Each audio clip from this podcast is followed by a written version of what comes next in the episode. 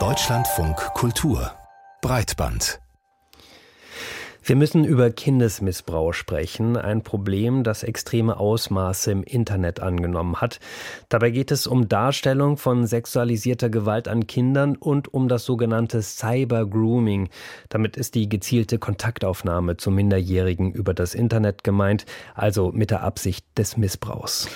Ja, und um die Gewalt an Minderjährigen im Internet zu bekämpfen, gibt es einen Vorstoß der EU-Kommission. Die hat letztes Jahr einen Entwurf für eine Verordnung ausgearbeitet, die unter anderem Chatkontrollen vorsieht. Ginge es nach diesem Entwurf, dann wäre es in Zukunft möglich, auf Anordnung private Kommunikation und Fotos in der Cloud durchsuchen zu können. Am Mittwoch, da gab es nun im Digitalausschuss des Bundestages eine Sachverständigenanhörung und das Urteil der Experten und Expertinnen war eindeutig. An der Chatkontrolle hat niemand von ihnen ein gutes Haar gelassen. Das ist nicht nur erstaunlich, weil die Sachverständigen ja von den unterschiedlichen Parteien eingeladen werden, sondern weil auch der Vertreter des Kinderschutzbundes diesen, diesen Entwurf ablehnt.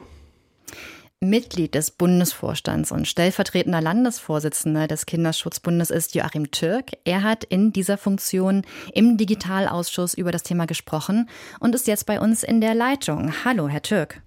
Einen schönen guten Tag. Was ist Ihre Hauptkritik an diesem Verordnungsentwurf der Kommission? Vielleicht sage ich vorher mal, was ich gut finde. Die der Vorstoß der EU-Kommission ist ja notwendig, weil es eine Ausnahmeregelung gibt im Moment im Kampf gegen sexualisierte Gewalt online und die muss irgendwann verlängert werden. Äh, und dass die EU-Kommission ein solches Maßnahmenpaket vorlegt, ist ein deutliches Signal an alle Staaten der EU, dass mehr getan werden muss gegen sexualisierte Gewalt an Kindern und dass vor allen Dingen im Internet viel mehr getan werden muss.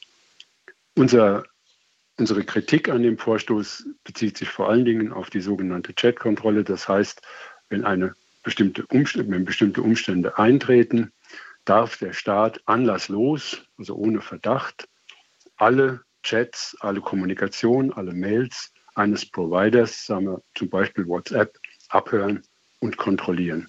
Das lehnen wir ab. Nun geht es ja bei dieser Verordnung um den Kinderschutz und Sie sagen ja auch generell ist das sehr wichtig. Und wenn man mal so auf die Diskussion guckt, dann ist es ja tatsächlich oft so, dass der Schutz von Kindern oft als Argument angeführt wird, um Daten im Internet auszulesen oder zu analysieren. Sehen Sie das auch als Dilemma? Ist das ein Problem für Sie? Ja, es, man hat den Eindruck, es geht immer Kinderschutz gegen Datenschutz. Ähm, das sehen wir nicht so. Wir glauben schon, dass es, um Verbrechen zu bekämpfen, notwendig sein kann, verfassungsmäßige Rechte einzuschränken. Aber der Gesetzgeber ist dabei gehalten, einen Ausgleich herzustellen. Das heißt, wenn ich äh, das Recht auf körperliche Unversehrtheit schützen will, dann muss ich den Datenschutz möglicherweise einschränken, aber ich kann ihn nicht komplett ausschalten. Und das macht die EU-Kommission. Es ist keine Ausgewogenheit. Äh, Kinder haben das Recht, genau wie wir alle, auf informationelle Selbstbestimmung, auf äh, die Vertraulichkeit der Kommunikation. Das ist eine Basis der Demokratie. Und so wie wir alle ein Recht darauf haben, äh, möchte ich, dass dieser Pfeiler der Demokratie auch für Kinder äh, bestehen bleibt und dass wir nicht in Umstände reinkommen, zum Beispiel wie in China, wo alle Kinder damit rechnen müssen, dass ihre Kommunikation abgehört wird und dass sie deswegen keine freie Meinung mehr äußern. Sie haben uns ja gerade in Ihrer ersten Antwort schon gesagt, dass Sie ähm, diesen Verordnungsentwurf auch ein deutliches Signal finden. Gibt es denn Aspekte in diesem Entwurf der EU-Kommission, die Kinder und Jugendliche tatsächlich schützen, also inhaltlich? Ja, zunächst geht es um die Frage, wie finde ich den Täter? Und ich glaube, dass fast jeder Akt sexualisierter Gewalt gegen Kinder, und es geht ja um den Gewaltakt, den wir bekämpfen wollen und nicht nur um die Frage, wie finde ich Leute, die Bilder verteilen. Aber wir glauben, dass fast jeder Akt der sexualisierten Gewalt verbunden ist mit irgendeiner Internetgeschichte und die, das Corpus Delicti ist immer das Bild oder das Video und das liegt millionenfach online. Wir sind also unbedingt darauf angewiesen, dass man Online-Dateien, und da sagen wir die öffentlich zugänglichen, dass man die analysiert und scannt und mit Verfahren, die es gibt, die eine Trefferquote von fast 100 Prozent Sicherheit haben, dass man die untersucht und dann die Dateien findet und dann versucht, die Täter zu ermitteln. Welche Verantwortung sehen Sie da bei den Plattformanbietern? Die Plattformanbieter haben, sind in erster Linie gefragt beim Scannen. Das heißt, es ist wahrscheinlich deren äh, Job, die, die Dateien zu scannen. Es ist eh deren Job zu helfen, dass man die Täter dann dingfest macht, indem man zum Beispiel Fallen aufstellt, um die Täter dann auch zu ermitteln, die ja bis zu dem Zeitpunkt nur als IP-Adresse vorliegen. Beim Thema Cyber Grooming, also dem Anmachen von Kindern, sehen wir die Plattformen in einer viel größeren Verpflichtung noch. Sie müssen die Chats, die zum Beispiel parallel zu Spielen laufen, viel besser moderieren, als sie das heute machen. Und sie müssen Verfahren einsetzen, die ermöglichen festzustellen, ob die Person, die sich da an ein Kind ranmacht, ein Erwachsener ist. Und wir glauben, dass es äh, sogenannte Pattern-Analysen, ähm, dass die eingesetzt werden können und dass dann der Moderator oder die Moderatorin ein Warnsignal kriegt. Da ist wahrscheinlich ein Erwachsener dabei, ein Kind anzumachen und dann müssen die einschreiten. Also es gibt vielfältige Dinge, die wir den Plattformbetreibern ins Buch schreiben, ins Aufgabenbuch, zum Beispiel leicht erreichbare Hilfen, leicht erreichbare gute Ratgeber, damit Kinder sehr schnell melden können, ich fühle mich jetzt nicht mehr, nicht mehr wohl hier. Ähm, generell gefragt, äh, Herr Türk, wir sprechen ja, ähm, wenn wir über ähm, Kindesmissbrauch im Internet sprechen und wie man den bekämpfen kann, sehr viel über ganz technische Maßnahmen, also Chatkontrolle. Dann wird gesagt, ähm, Sie haben gerade Patternanalysen angesprochen, ähm, künstliche Intelligenz, Software soll eingesetzt werden, um bestimmte Inhalte zu finden. Aber ähm, führen wir hier möglicherweise auch ein bisschen eine falsche Diskussion, eine sehr technische. Worüber müssten wir denn eigentlich reden, um bessere Lösungen zu finden im Kampf gegen Kindesmissbrauch? Das ist ein großer Nachteil dessen, was die äh, EU im Moment propagiert. Es macht den Eindruck, dass es eine Technik gibt, die uns das Problem löst. Das tut es ganz bestimmt nicht.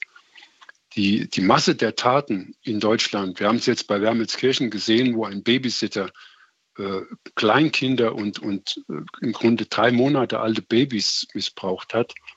Ähm, die, die Masse der Taten geschieht im sozialen Nahbereich, das heißt in der Familie, im Bekanntenkreis, in der Nachbarschaft, bei, in Vereinen.